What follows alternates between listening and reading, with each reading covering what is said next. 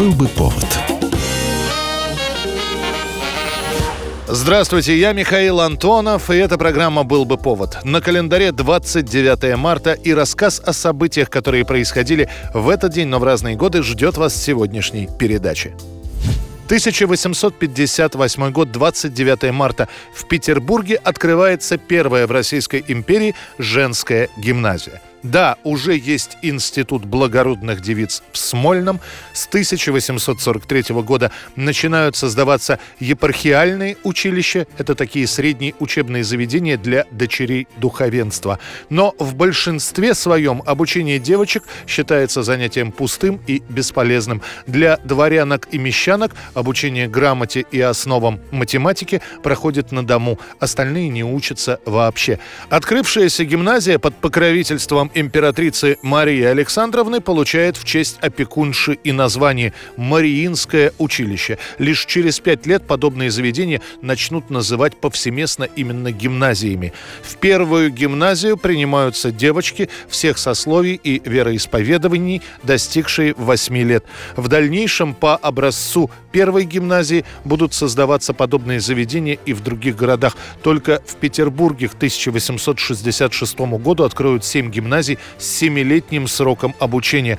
Однако девочки хоть и начали обучение, его все равно позволить себе могут далеко не все. Гимназии платные, причем плата за обучение превышает таковую в мужских гимназиях. 1891 год, 29 марта, издается указ императора Александра III о закладке Великого Сибирского пути Транссибирской железнодорожной магистрали.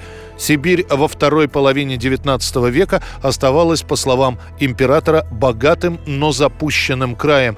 Для обеспечения развития региона принимают план по строительству и соединению шести основных участков железной дороги общей протяженностью от Челябинска до Владивостока.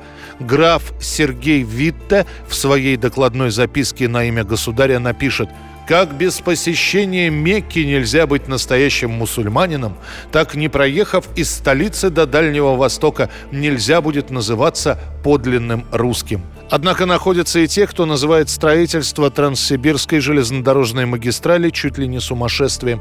Их пугают гнилые болота, дремучая тайга, беспощадные морозы и огромные деньги, которые нужно было потратить на строительство Транссиба.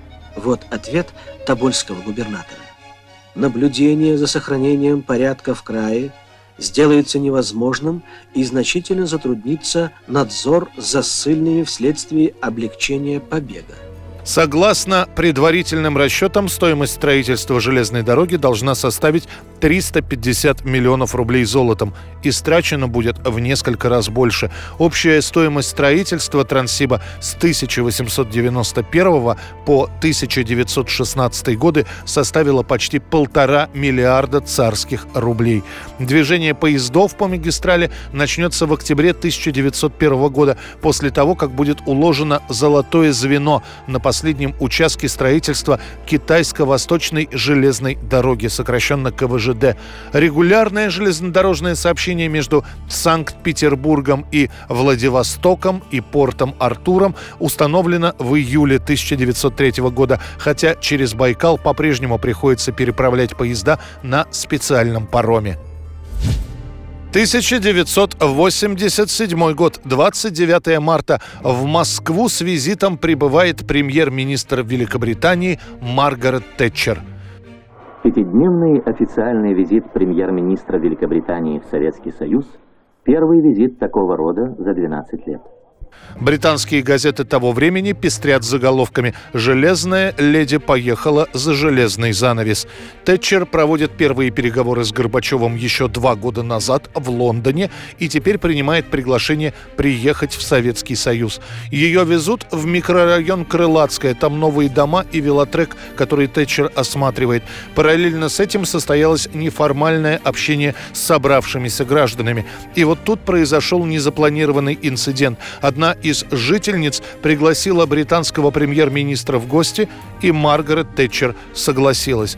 После фотографии «Железной леди», которая стоит посредине комнаты в панельном доме на фоне ковра, висящего на стене, облетят всю мировую прессу.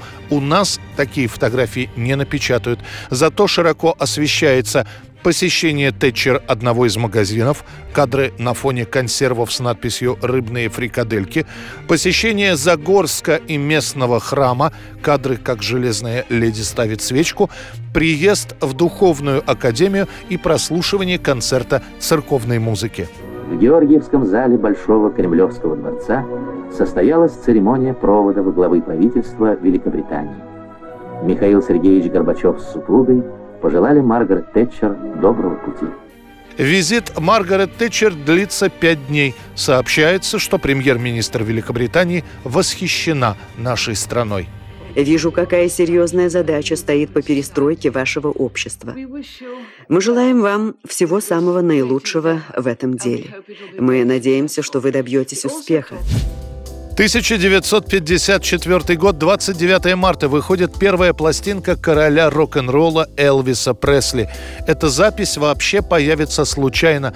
Элвис уже точно знает, что хочет быть певцом, но еще не определился, в каком жанре нужно работать. Вместе со своими друзьями-музыкантами он сидит в студии. Они планируют сделать демонстрационную запись, чтобы потом отправить ее на радиостанции. В этот момент Элвис неожиданно начинает наигрывать блюзовый мотив мотив. Это была песня «Все в порядке, мама». Правда, Пресли изменил тональность и ритм, в результате чего мелодия звучит совершенно по-другому. Музыканты подхватывают музыку. Все это слышит владелец студии грамзаписи Сэм Филлипс. Он просит музыкантов сыграть эту песню еще раз потом еще, и в итоге они запишут «Все в порядке, мама», и эту песню начнут крутить по радио, причем так активно, по нескольку раз в день. А тот самый стиль, который неожиданно изобрел Пресли, через какое-то время получит название «рокобили». Это была программа «Был бы повод» и рассказ о событиях, которые происходили в этот день, 29 марта, но в разные годы. Очередной выпуск завтра. В студии был Михаил Антонов. До встречи. Well, for you. That's all right, mama. Just any way you do it, that's all right. That's all right. That's all right, mama. Any way you do. Well, mama, she done told me. Papa done told me